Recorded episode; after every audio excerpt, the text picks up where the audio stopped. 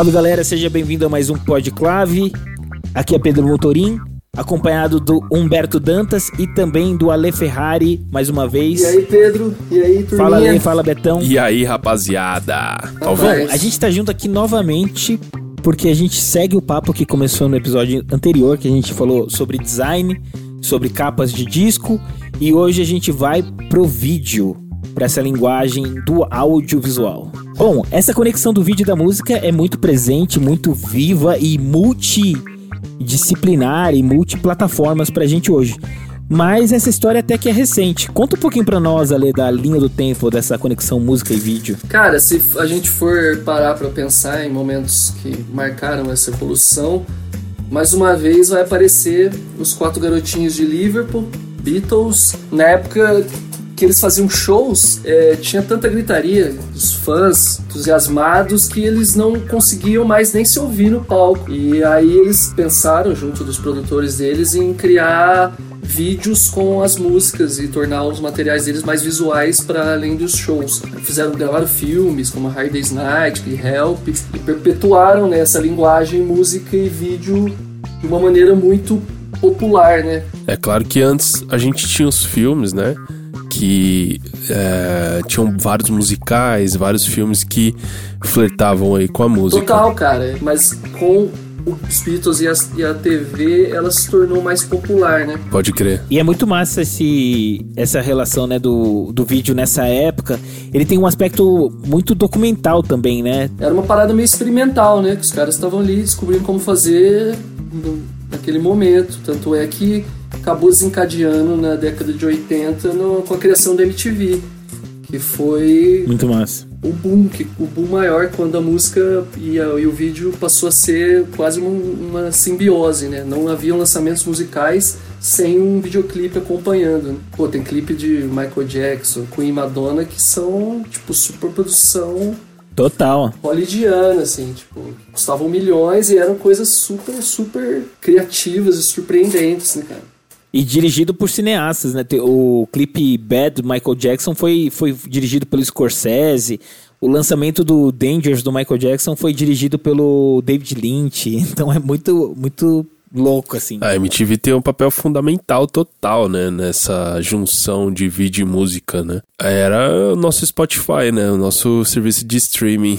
Era a maneira de descobrir músicas novas vendo no top 20 ali da MTV. É, a, a molecada não queria ser influencer, porque todo mundo acha que quer ser youtuber, a molecada queria ser VJ da MTV. VJ da MTV, quem nunca sonhou em ser um VJ da MTV, cara? VJ. E, e, e videos, videoclipes históricos, né, cara, que a gente tem na memória até hoje, tipo...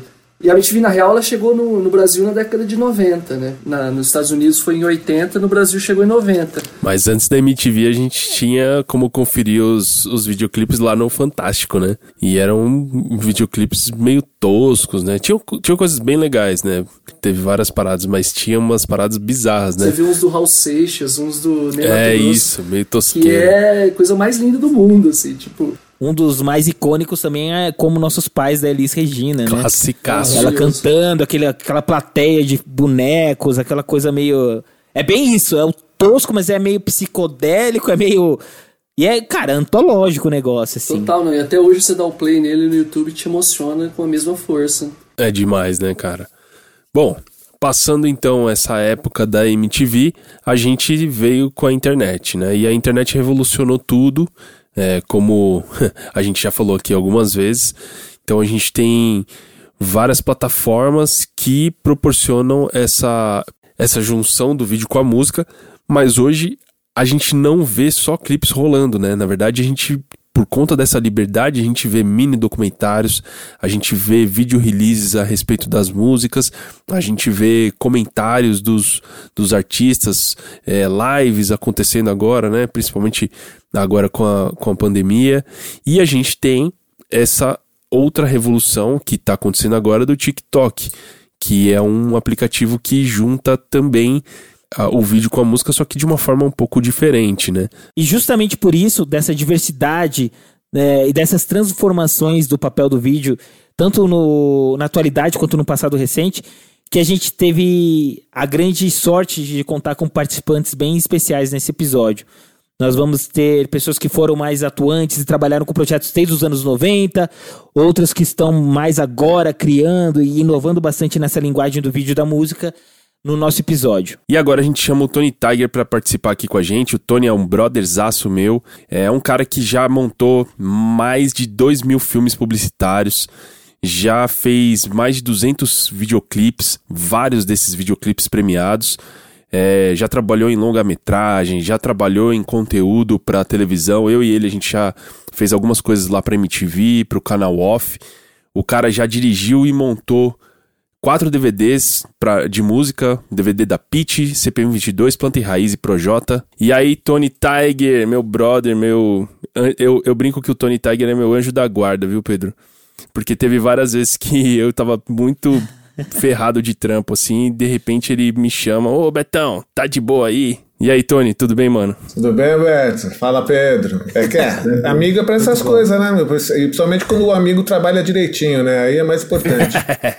Tony, você fez parte da história da música junto com o vídeo é, aqui do Brasil. Você já gravou vários clipes, você já editou clipe de tudo que é gente. Eu queria que você falasse um pouco pra gente a respeito do, de como era, assim, quando, quando você começou, né, nessa, nessa sua profissão e como é hoje.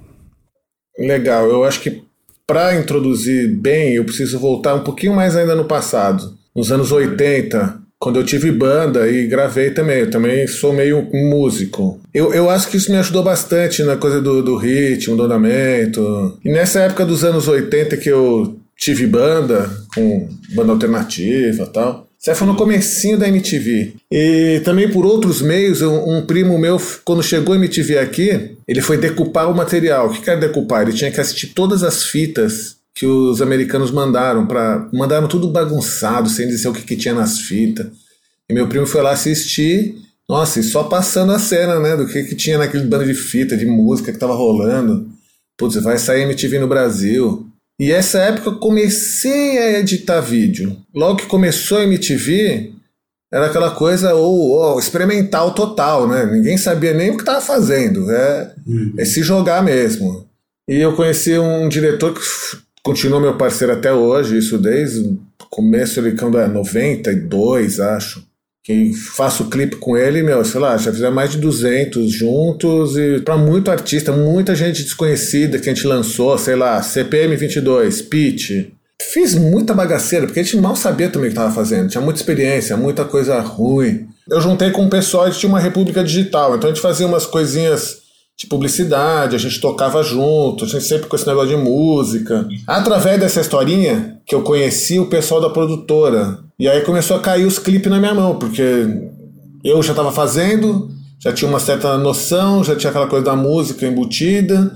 E era uma época que o, fazer vídeo era complicado, porque ou você tinha vídeo, vídeo mesmo, aquelas betacam, aquelas coisas que era aquela linguagem mais dura de vídeo antiga, né? Com, nem TV não era, era vídeo, né? E, e, tinha película, né? Que era o chique e que era o caro da coisa, mas era o que ficava melhor, que era filmar em película de filme mesmo, né? E era uma aventura, porque muitas vezes os, os, o povo roubava a sobra de lata do, das publicidades para fazer os, os clipes depois. Eu mesmo fiz assim. À noite vai ter um telecine de uma propaganda, e já enfiava lá uma latinha junto para fazer. Porque era muito experimentalismo. E ainda é, não se acreditava muito nessa mídia, vamos assim dizer, como um suporte para o artista, né? Era, não era ainda, vamos dizer assim, o principal produto do artista, né? Era um suporte só. E mesmo assim era mal visto. De repente chegou a MTV e começou aquela coisa, não, eu preciso estar na MTV. E aí as, as gravadoras começaram a procurar os diretores e as produtoras para desenvolver roteiro, para desenvolver um produto melhor, para pagar realmente o, o custo necessário para fazer um, um filme, né? Porque realmente era filmado. Não tinha aquele boom da internet ainda, do YouTube, né? Era mais a MTV mesmo, ou mesmo os canais que tinham música. Um outro canal aberto tinha seus programinhas de música, né? Para encher o tempo. Eu comecei a editar em casa, consegui comprar meu equipamento justamente no DVD do CPM 22. Tudo na base da mini DV. Boa, Vou pegar então o gancho aí. É, eu queria que você fizesse um apanhado de coisas importantes para o artista pensar antes dele, se ele quiser gravar um, um videoclipe dele, quais os conselhos que você daria aí, mano? Primeiro conselho é ele ter um conceito sobre a música dele. O que, que minha música quer dizer? para quem? É, e, e, e achar alguém que grave, que filme, meio parecido com as ideias dele. Tentar saber, ó, eu gosto do trabalho desse cara, porque o dinheiro não é tudo.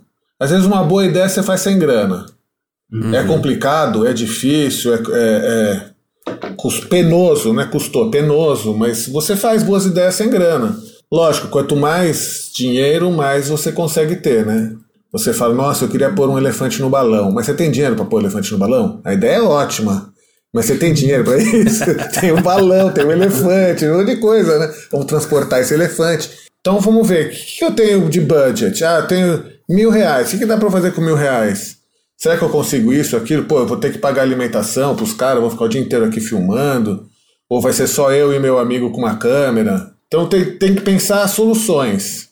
E o videoclipe uhum. sempre foi guerrilha pra gente.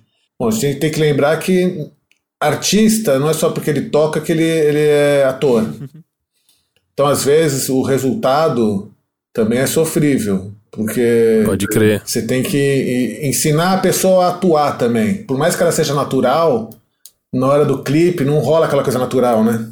Então o cara tem que ter consciência disso também quando ele for pensar em gravar um clipe. O que eu acho interessante quando ouvindo essa história é o quanto que, quando você falou da MTV, quanto que o processo era desconhecido. E, e, e, a gente fala bastante isso no podcast, né? Quanto que a história, a gente vê a história se repetindo. E eu acho que esse desconhecido a gente vê hoje nas redes sociais, assim, nas plataformas, tipo, por exemplo, o TikTok, os caras querendo ocupar um espaço com vídeo, mas eles não sabem o que eles estão fazendo. E tem um tom experimental, às vezes até corre o risco de ser ridículo, sei lá. E, e como a gente viu também alguns clipes que hoje a gente pega e fala assim, cara, que clipe é esse, assim. Mas é muito massa ver essa jornada, que a tecnologia sempre desafia a gente, né, a experimentar. E a gente vai dar a cara a tapa, assim, né? E você passou por esse processo em algumas fases, né, dessas transformações, assim. É, que falou, a tecnologia hoje ela tá muito facilitadora, né? Você tem um telefone que é um computador que filma, que grava. Quando eu ia pensar isso, que tinha equipamento de 500 mil reais, hoje em dia você com mil reais na mão, você faz. Então por isso que eu falo, o princípio todo é a ideia e se ela é realizável, porque não adianta você ficar sofrendo com uma coisa que você não vai conseguir fazer. E, Tony, outra coisa que eu queria saber, velho. Inclusive, isso Bom. é uma pergunta da minha esposa, hein? Juju, um beijo pra Juju. Beijo. Na, na sua opinião, quais são as etapas que o clipe passa, assim, para ele ser concebido? Tá, a gente tem dois caminhos, tá? A gente tem o caminho do músico, que tem uma ideia e fala: Nossa, essa música para mim é um cara andando com uma mina na praia e eles brigam e ele bate nela okay. e ela sai correndo. Bom, teve uma ideia aí. Cabe a quem vai fazer a parte do vídeo interpretar isso e, e criar alguma coisa que chegue no âmago uhum. da, da, da, história da música. É aquilo que eu falei no comecinho. Uh, qual a minha intenção com essa música? O que eu quero falar? Uhum. Para quem? Né? Se eu souber exatamente o que eu quero falar, fica mais fácil, porque aí fica mais fácil criar. Então, e ter os processos de criação, que é vamos ouvir a música exaustivamente uhum. para ter insights, né? O que, uhum. que ela uhum. traz pra gente. Putz, essa música ela é, ela é mais abafada, ela, tipo, ela é mais urbana, ou ela é mais aberta, ela vou pro mato, vou pra praia, que que, né? Vou fazer um reggae. E em termos de profissionais, assim, quantos profissionais você acha que um clipe tem que ter? Bom, vamos voltar ao telefone na mão ou vamos você... falar de profissional? Porque às vezes um profissional com um telefone na mão consegue fazer muita coisa que o amador Boa. com uma câmera profissional na mão não vai fazer. Não é o equipamento que faz ah, o vídeo. É quem está atrás da lente, né? Quem está olhando, quem está enquadrando, quem é que está, né? Às vezes uhum. um erro pode se transformar num baita de um efeito. Uhum. Então você acha que, tipo, por exemplo, se você tem um cara bom, um cara profissa, um cara experiente, se você contratar só uma pessoa, ele desenrola um clipe? Eita, pega. Desenrola. Desenrola. Desenrola. É, hoje em dia a gente tem muita figura do videomaker também, né? Isso. Isso, é esse ponto que eu ia chegar. Exatamente esse ponto que eu ia cara chegar. sozinho com uma câmera, mas é, é complicado, porque tem ó, momentos que precisa de um apoio. Uma pessoa sozinha, não digo que não faz um clipe, mas três pessoas ajuda bem. Porque enquanto um tá, tá tomando conta de uma coisa, outro tá na câmera, outro tá segurando a luz. Três pessoas já começa a ser uma equipe. Agora, eu, eu fiz clipe, eu fiz agora recentemente o clipe do Supla. Que estreou agora na live dele, incrível a live. Ele é um lorde. Ele é um lorde, bicho. E no, no clipe tava o diretor, obviamente, o Drico Mello já fez muito videoclipe, muito, também já fiz videoclipe com ele. pá. E ele foi sozinho com a câmera, ele e o Supla. Lá em Cubatão. E aí ele tava lá com uma caixinha fazendo o, o- o playback, e ele com a câmera na mão e com uma caixinha. E o Supla lá me fazendo as micagens dele. Então, mas aí você tem aquilo que eu falei, um profissional que já tem experiência, ele até consegue fazer um negócio sozinho, né? E dentro dessa ideia, desse conceito que eles fizeram, tudo no dia, luz do dia. Eu queria, pô, é, você tem um super repertório, uma experiência, você viu e viveu muita coisa. O que te salta hoje quando você olha o vídeo, principalmente nessa conexão com música? O que, que hoje te desperta, assim, que ainda te. O que, que chama atenção pra você? Eu assisto muitos canais gringos de videoclipe, cara. Porque eu, eu, eu gosto de ver o que estão fazendo lá fora, porque na verdade eles com eles com dinheiro ou sem dinheiro, os caras têm uma escola, né, meu? Tanto, musi- tanto musical quanto filmográfica muito boa.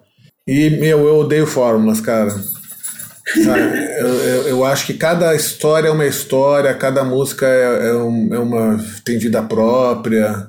E eu- ultimamente eu. Ah, saiu o clipe novo da Anitta. Cara, eu vejo 10 segundos e desisto. Virou uma, uma pasteurização, assim, sabe? Tem uma certa pasteurização. Vou, ah, isso aqui faz sucesso, então vou fazer isso. Ah, o, o Condzilla ou sei lá quem fez desse jeito, vou fazer também. Funk tem que ter bunda, tem que ter malandragem, tem que ter carro, tem que. Tá lá.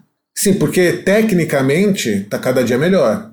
Você tem equipamentos e, e o profissional. O profissional, o, o, o, o diretor de fotografia, o diretor de arte. Um clipe da Anitta envolve 30, 40 pessoas para fazer. E quando é uma coisa muito alternativa, às vezes a pessoa peca pelo excesso de alternatividade. Maravilhoso, maravilhoso. Ah, não, então, tipo, dane-se, não importa porque tudo vale. Não é tudo que vale, gente. Tem coisa que realmente fica ruim depois.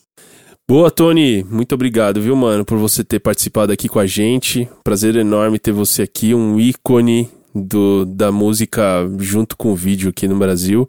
Aliás, Demais. fala o nome da sua banda aí, cara, pra galera procurar. Nossa, é Soviet American Republic, o famoso. SAR. Gravou vinil, né? Tocava Psychobilly, é, tem um vinil. Vinil é de 88. Da hora. Muito Psycho massa. Billy. Obrigado, Pô, viu, mano? já por acabou, eu queria ficar mais aí. falando mais coisa. Ah, você é de casa, Tony. Outro dia, outro dia a gente faz outro de outra besteira aí. Isso. Boa. Não, você tem assunto pra caramba. A gente vai fazer um só de bandas punk, você vai estar. Tá. Legal. Falou, Pedro, prazer, hein? Prazer, Tony. Obrigado por você topar falar com a gente. Falou, Valeu, Betão. Forte abraço. Agora a gente fala com a Tani Sanches, que ela é artista plástica e, além disso, ela é diretora de arte, figurinista, cenógrafa à frente da Panamá Filmes, onde ela já realizou projetos audiovisuais e musicais com artistas como o Terno, Luiz Alian, Tulipo Ruiz e Rafael Castro.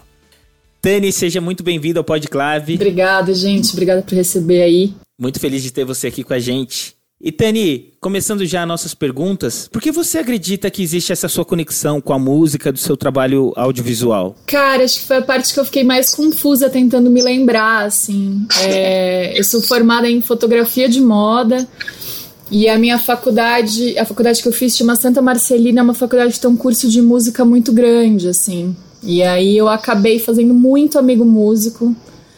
É, eu sempre fotografei, eu nunca, nunca filmei, sempre tive muita vontade e muito medo, assim, porque eu acabei, depois de, de formada, é, fazendo umas parcerias com um amigo que, que, é, que eu acabei casando, que é o Ale Pasqualini. A gente fez. A primeira coisa que a gente fez junto foi um videoclipe que chama Beijo Infinito, que é uma plataforma. A gente fez um desenho que era uma animação programada, assim, que é um site que você entra e vai mexendo nessa animação meio em fluxo. Que E massa. aí é uma música do Camelo com o Thomas Rocher. Depois disso a gente fez um longa. E aí quando eu vi eu já tava cheia de amigo músico em volta, todo mundo me chamando para fazer direção de arte. E aí eu acabei entrando nessa trilogia do Rafael Castro aí. Foram os primeiros clipes que eu fiz. Mas daí, daí por diante a gente estabeleceu uma, eu estabeleci uma outra parceria com outros colegas, assim, que, que são com, que, com quem eu trabalho até hoje. A gente já se chamou de vários jeitos, a gente se chama Panamá Filmes hoje, né? Faz algumas coisas juntos. E acho que foi meio por acaso, a vida foi levando, assim, para fazer misturar o audiovisual com a música. Olá, Tani, tudo bem? O Ali aqui. Oi. E, ô, Tani, é, quando a gente vê seus videoclipes, a gente vê que rola uma, uma linha muito artística, assim, né? Você, tipo, vê animação, colagem, desenho. E quando pintam um convite para fazer um videoclipe, como que, que você define essa linha, assim? Tipo, o artista já vem com o desejo de trabalhar de uma maneira, ou você que ouve o som dele, saca qual que é? Como você escolhe a linha artística que você vai é, desenhar esse videoclipe? Cara, eu acho que cada clipe tem uma história, né? A gente costuma trabalhar de uma maneira bem interdisciplinar, assim, eu, o Felipe, o Caio, o Bruno, às vezes eu e o Fih, eu, e o Caio, mas às vezes é alguma ideia que já existe, sei lá, o Tu, que é o clipe que a gente fez da Tulipa Ruiz, era uma ideia do Bruno Mazili, que é um grande animador, e era uma ideia que ele falava e a gente, cara, foi um estado de fé, assim, ninguém tava muito entendendo o que, que ia sair, e foi, foi, foi tentando fazer acontecer, assim. É, o clipe do Terno já foi uma coisa que o Tim queria fazer uma, uma um clipe mais simples, o, Free, o Fi propôs alguma outra coisa, quando, quando viu, virou o que foi, assim. Acho que o último clipe que a gente fez foi o, juntos foi o Alumiô, que é o clipe do Bexiga 70 com a Luísa. E aí veio muito da Lu, assim, a Lu tinha vontades de ter essas mulheres, de contar essas histórias mais de ancestralidade. E a gente foi criando junto, a gente tinha uma parceira que é a Paty Bergantin, que é uma menina que dirigiu o movimento, então acho que cada, cada, cada clipe vai pedindo um processo dele, assim, sabe? Não, e, e, é, e, o resultado é incrível. Você foi falando, assim, dos clipes que você trampou, e são, meu, obras-primas, assim. Da, eu me lembro quando eu assisti o da Tulipa, obviamente assisti umas três vezes seguidas, porque eu falei, cara, que trampo maravilhoso.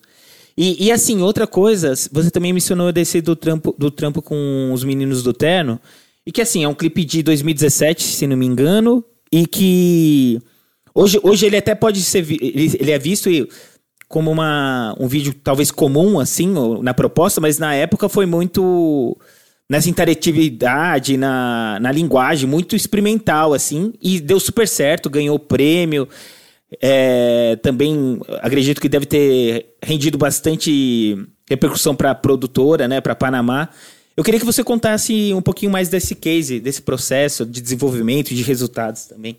Cara, a gente tinha um workflow bem maluco, né? Porque a gente tinha a parte de filmar, que foi a parte que eu entrei mais, assim, que é gravação em estúdio, e aí tinha essa loucura de, de after, de motion, que é uma coisa que eu particularmente não sou tão desse universo, assim, mas era. A brincadeira era, sei lá, entrar na internet, assim, fricazoide total, não sei se vocês lembram. Muito bom. e, e, acho que a grande graça é que a gente olhava para muitas coisas, mas nada fazia muito sentido de referência, né? Acho que essa brisa de você estar tá criando alguma coisa que, que você não tá olhando e tentando reproduzir, ela, ela é difícil de explicar e, e muito divertida ao mesmo tempo. E, e, foi um processo que levou muito tempo. Acho que os meninos ficaram mais de um mês e meio fazendo a pose e uma pose insana, assim. Porque acho que ninguém nunca tinha ido e voltado com tanto Photoshop, motion. E foi muito maluco, porque lançou o clipe, o clipe, cara, deu uma. Os fãs do Terno piraram, né? Eles têm um, um fã-clube muito eufórico, né? E a gente acabou até fazendo umas publicidades por conta disso, assim, de, de uma galera assistir o clipe e falar, não, quero minha publicidade igual a essa, chama aí, sabe?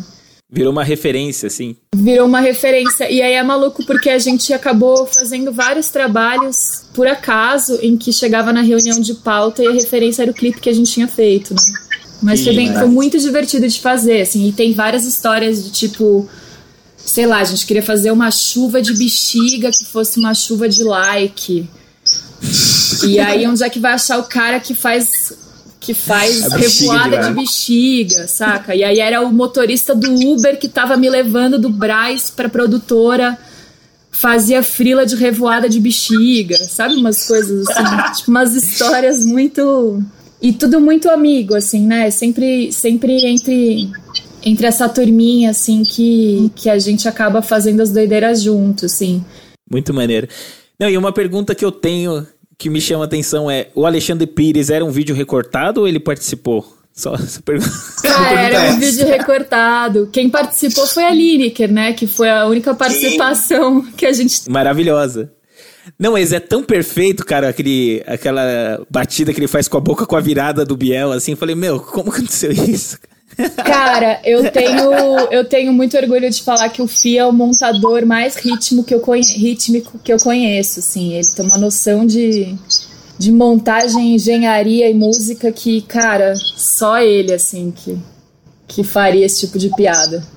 Ô, Tânia, você comentou aí é, o lance que esse clipe trouxe muita. virou uma referência e muita galera da publicidade procurou para fazer uma coisa na mesma linha, né? E eu lembro que certa vez você me comentou comigo que era que que tem um lance para escolher trampos que é tem o trampo que te dá grana, tem o trampo que te dá portfólio e tem o trampo que você vai ajudar os brod a fazer os projetos deles, né? E você meio que criou uma fórmula que você escolhe pelo menos dois desses pontos tem que ter no para se aventurar num, num projeto assim. Ah, eu acho que na vida de frila a gente tá obrigado a fazer umas escolhas, né? Então, ou é amor, ou é dinheiro, ou é portfólio. E Boa. não dá para ser só um deles, né, cara? Amor até dá, assim. Tem uns trampos que eu faço só por amor, mas exige. E, e acho que de videoclipe todos que eu fiz, assim, foram por amor e portfólio, assim. Portfólio no sentido de acreditar muito no trampo do, do brother músico, porque a gente acaba criando, né? Sei lá, minhas maiores amigas são todas cantoras, assim, então são trabalhos que a gente tá sempre pensando junto. Eu tenho uma amigona que é aluna França que eu tô pensando, sei lá, desde capa, direção de show, a videoclipe junto com ela. Então é uma é amor, né? E aí é o que, que salva desse, dessa tríade, mas na maioria das vezes a gente pensa, tem que escolher o tempo, porque senão fica muito maluco fazendo tudo, né? E, ou infeliz, né? Dani, a gente quer te agradecer. Obrigado por você topar falar com a gente, pelo seu tempo. Muito massa esse papo. Imagina, obrigada a vocês, gente. Obrigada pelo convite. Vida longa ao podcast. Valeu demais. A gente segue a nossa conversa, agora abrindo as portas do Podclave para o Cristiano Pix diretor de criação associado, passando por agências como a David e a AKQA, além de ser diretor criativo e um dos sócios do Koala. Salve Pix, seja bem-vindo ao Podclave, é muito massa te receber por aqui. E aí pessoal, beleza? Valeu pelo convite aí. É isso aí. Cara, eu não sei se todo mundo te conhece pelo nome, mas tenho certeza que a maioria que tá ouvindo o Podclave já assistiu um trampo que você assinou como diretor criativo e deve ter curtido muito. Dentre eles eu destaco aqui o, o, o mini doc do Baco, Bluesman, que certamente tem um lugar na história da música brasileira contemporânea, assim, é uma referência, né, um projeto premiado internacionalmente. Teve o projeto recente com a Bivolt, Som Livre, teve já projetos audiovisuais com o Kevin e o Chris, e também você teve uma participação na né, direção criativa nas ações da série Sintonia do Netflix. Além de ser do board, né, do, um dos sócios do Koala. Mas conta pra gente, qual é o espaço e a relevância que a música tem na sua vida e como ela começou a influenciar o seu trabalho? Cara, é, eu, eu, quando eu era mais novo eu tinha uma conexão muito forte com a música, né? Tocava instrumentos, tudo. Só que eu também tinha uma conexão muito forte com a arte, é, com design, com artes plásticas, assim. É, e eu meio que tive que em algum momento tomar uma decisão ali, sabe, de que caminho exatamente que eu vou tomar mais e, e isso bem lá atrás, né? Eu acabei indo mais para o caminho das artes mesmo, e, e, enfim, fui estudando mais design, artes plásticas, acabei entrando mais na, na, na, no ramo de comunicação. E na verdade essa decisão aí meio que deu uma revertida porque me chamaram para fazer o, o, o Bill e o, e o Guilherme do Koala me chamaram para fazer a parte de comunicação do festival lá em 2014 então, meio que a música, assim, eu sempre tive uma conexão, mas ela voltou com tudo ali. E, e aí eu comecei a meio que entender que dava para juntar esses, esses dois polos, né, em uma coisa só. E aí entrei de novo de cabeça e meio que não saí mais. Muito massa. Mano, é, quando pinta esse convite para você traduzir, com essa missão, né, de traduzir é, um artista ou um projeto musical através de, de um vídeo, é, entendendo que, claro, cada, que cada caso é um caso, cada artista é um, é um, é um convite, uma ideia diferente, mas é, como que você desenrola esse processo criativo? Você consegue contar pelo menos um case maneiro que você desenrolou e que foi, sei lá, um, um método de trabalho interessante entre a música e o vídeo que desenrolou legal? Cara, é, eu acho que o, o, principal passo assim é ouvir muito. Tipo, é ouvir, boa, ouvir, boa. ouvir, ouvir, ouvir, ouvir o que o artista tem para para dizer assim, porque no final das contas a gente tá lá só como um recurso para materializar as mensagens que, que o artista quer passar, né? Que, que total, são as verdades dele, que são as vivências dele, assim, né? Então é um processo muito é, é delicado, né? Porque você precisa entrar mesmo no universo e entender se aquela forma de materialização faz sentido para o artista, né? Se ele se conecta com aquilo. Então, na, na, na, minha perspectiva, é muito tipo, o principal, cara, é parar, escutar, escutar as músicas, ler as letras, é, entender do artista, assim, cara, eu, eu, escutei o disco, ouvi suas músicas, mas assim, qual, qual que é a mensagem final que você quer passar é, com esse trabalho? Assim, tem alguma mensagem final? é, é um trabalho mais de apresentação sua é, ou você está representando outras pessoas ali. Por exemplo, a gente fez um, um trabalho com, com Emicida, né? Na, na, no caso era Emicida, era um trabalho em parceria de, do Emicida com a Deezer, que era que, que virou no final o projeto Silêncio, né? Então foi muito de. A gente teve muito, muitas sessões, inclusive de é, sessão para ouvir o disco, né? Para conversar com o artista entender o ponto de vista dele, qual que era a missão dele com aquele trabalho, com aquele disco e como que a gente poderia é, agregar no sentido de, de pesquisa, assim, né? De se aprofundar mesmo e entender se tudo que aquilo que você está imaginando ali para materializar o trabalho fazem sentido para o artista mesmo. Total, total. Mas... Não, e esse, e esse case é maravilhoso, né, cara? E, e, o que eu percebo um pouco na estética do seu trabalho, Pix, é esse fluxo da publicidade e música, você, você equilibrando bastante. Você tem trampos incríveis no, nesse, nesse setor mais com as agências e, e, enfim, com seus projetos musicais e até mesmo na agência tocando projetos musicais. E a gente sabe que, tal, às vezes, alguns artistas têm um pouco de dedo nisso, né? Dessa, dessa convergência com marca, Alguns porque acham que é, ainda tem aquela história que pra, pra gente, ainda mais na clave, a gente sabe que é bem velha da se vender porque fez um projeto com a marca. Talvez porque o projeto não foi feito com tanta inteligência e carinho e por isso que não sou tão artístico. Mas enfim, o que, que você, na sua experiência, nos seus trabalhos realizados, você percebe tanto que o artista tem, que, tem a ganhar nesses projetos em parcerias ou aprender com essa escola, com essa com esse aprendizado e estrutura da, das parcerias com as marcas e a mesma coisa para a marca. O que, que ela ganha nessa troca ao se juntar em projetos artísticos? Cara, acho que, assim, é, a, de, de, a princípio, assim, a, é, publicidade, o termo publicidade é algo que eu não me conecto muito, assim, eu, eu, eu me conecto muito mais com o termo de criatividade, né? Porque Boa. eu acho que tem uma estrutura, óbvio, que eu aprendi muito trabalhando na, na, nessa área de comunicação, que é de primeiro pensar na ideia, é, qual que é a ideia, qual que é o conceito, qual que é a mensagem, qual que é o argumento, para depois entrar na execução, né?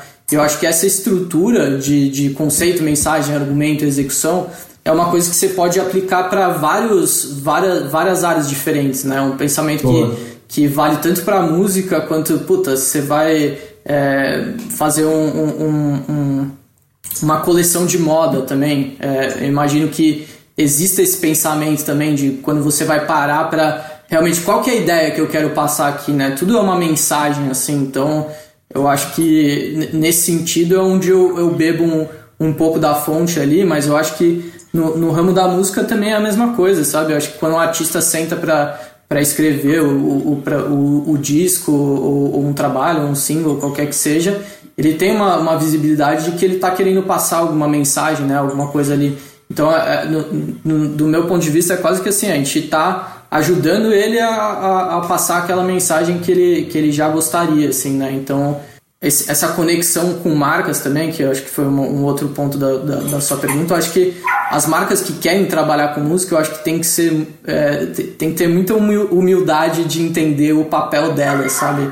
Tipo, e, e, o papel delas ali, na minha opinião, é, é ajudar a dar relevância para um trabalho que já existe, né? Não é assumir um protagonismo, assim, acho que a gente acaba vendo isso, eu acho que talvez por isso que tenha um pouco esse, essa, essa certa é, esse certo cuidado assim de não se envolver 100% com marcas, né?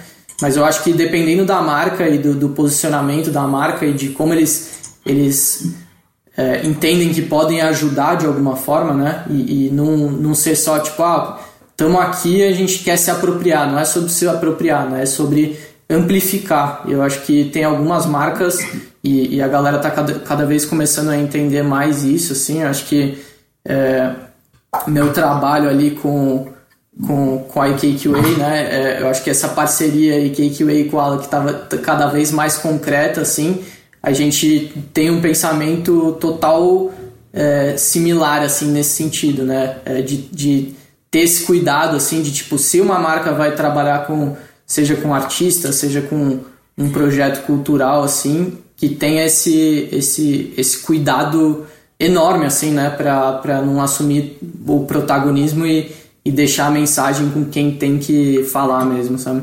Maravilhoso, mano. Muito bom. Massa demais. Ô Pix, e como você enxerga essa diversidade de formatos e plataformas? Você pensa no vídeo focando em uma plataforma ou você desenvolve pensando como ele vai performar em cada uma delas? Tipo, você pensa no produto que vai se desmembrar e, e e virar várias outras formas de comunicação, ou já na hora, antes de você criar esse produto único, você já pensa que são vários pedacinhos que no final, no final vai virar um todo? Cara, eu acho que é muito. É um pouco do que eu falei antes, assim, de pensar primeiro na ideia, né? Você não, ainda não sabe que formato que vai ser, né? Se vai ser um filme, se vai ser uma faixa extra, se vai ser um, um site interativo, né? Acho que dos trabalhos que, que, que eu fiz, seja com Koala, seja com a IKQA, ou que a IKQA tenha feito antes também, tem muita essa variação de formato, porque é isso, a ideia vem antes e, e aí a gente vê onde que ela vai viver mesmo, assim, eu acho que, por exemplo, o, o Bluesman foi um filme, mas a Bivolt foram duas faixas extras do disco dela que, que se complementavam para formar uma outra. Muito é, óbvio, elas uhum. tiveram o clipe, né, mas é isso foi mais um complemento. A ideia em si eram as duas faixas. De Silêncio foi um, um, uma introdução ao disco, né? É um disco que já tinha o, um, um conceito muito forte essa, essa introdução vinha para complementar, né? Para meio que ser a, a, a, abertura do disco. Ou o, o trabalho que a IKQA tinha feito anteriormente com o Usher, por exemplo, que era um site interativo. Eu vejo muito é, esse conceito de que é o, o, argumento e qual que é a ideia antes de, de ver o formato. Aí sim, depois desse passo, é, onde que essa ideia vai viver, se ela vai pro, só para o digital, se ela vai para o offline, se vai ser um filme, se vai ser um site, enfim, eu acho que é um pouco esse o pensamento que, que a gente tende a, a, a, a trilhar, assim, quando a gente pega um projeto, sabe? Maneiro demais. E, cara, qual... Pô, a gente falou aqui várias vezes que a gente é fã do seu trabalho e a gente queria saber, se, compartilha com a gente as suas referências, cara. O que que, principalmente nessa conexão de música e vídeo, tem uma parada que te inspira muito, seja uma coisa mais contemporânea ou algum, ou sei lá, tem trabalhos, videoclipes, documentários antigos que você assistia quando era moleque e isso te inspirou muito e te inspira até hoje? Cara, eu acho que tem que sempre amplificar, né? Amplificar o máximo possível referências e não, não Tipo assim, se você vai fazer um clipe, às vezes a referência não vem de outros clipes, né? Vem de outras áreas, assim. Acho que um, um exemplo que está acontecendo agora, assim, é que a gente está estruturando o, o Koala virtual e assim, uhum. é, a nossa maior referência no, no, final das contas é uma coisa que não tem nada a ver com música, que é o circuito mundial de surf, que é uma coisa que é, é, um formato que tipo eles têm lá 12 horas de programação e aí para quem curte surf, quem não curte surf assiste e é uma coisa que engaja assim, porque é muito dinâmico a forma como sai de um bloco, entra em outro, aí vai para a bateria e entrevista o, o, atleta quando ele sai da bateria. E são coisas rápidas, não é aquela conversa mais, mais demorada, assim, que às vezes cansa um pouco a audiência, né? Então, eu acho que, enfim, para mim, é, referência tem que vir de, de tudo, assim, às vezes quando você traz uma referência de outra área é, para uma área que, que, que você está trabalhando ali, isso ajuda a quebrar um pouco é, coisas que já estão sendo feitas na, naquela área há muito tempo, assim, sabe? Então, Total. tudo que a, que a Beyoncé faz que quebra muito muito que está sendo feito na, na indústria musical é, e, e, aí sim no, no, no âmbito global, né? Acho que todos esses passos que ela que ela dá são muito fodas, assim. É, a Sting também, que é a, a produtora que a gente Sim. sempre costuma trabalhar com os projetos da, da AKQA, do, do Koala, assim, que, enfim, tem trabalhos impecáveis em todos os, os escritórios, é, todas as produtoras ao redor do mundo deles, assim. E, enfim, acho que vai meio por aí, assim, mas eu, eu sempre busco encontrar essas referências de outros lugares também, é, dependendo do, da área aqui do projeto, né? Total, acho que essa dica é preciosa demais, buscar referências fora do óbvio. Pô, Pix, obrigado demais por você topar estar com a gente. E a gente tá super ansioso para ver esse koala virtual. Boa, vamos nessa. Também tô ansioso pra ver aí. Tamo trabalhando para acontecer. Valeu demais, um abraço. Valeu, Pix. Valeu. É isso aí, mais um Podclave. Espero que esse papo tenha inspirado vocês, dando um norte aí para vocês que estão pensando, concebendo projetos criativos nessa linguagem de música e vídeo. É muito legal ver pessoas com diferentes referências, diferentes maneiras de trabalhar e criando coisas bem originais e inspiradoras. Valeu, Ale, pela companhia nesse episódio. Valeu, Betão. Valeu, Pedro. Valeu, Betão. Mais uma vez, super divertido estar nesse papo. Valeu, galera! Sempre um prazer estar com vocês. E lembrando aqui, se você ainda não ouviu os nossos episódios anteriores, a gente tem muita coisa legal que complementa bastante do que a gente falou nesse episódio aqui. E se ligue que os próximos episódios já estão saindo do forno e tem coisa muito massa vindo por aí. Valeu!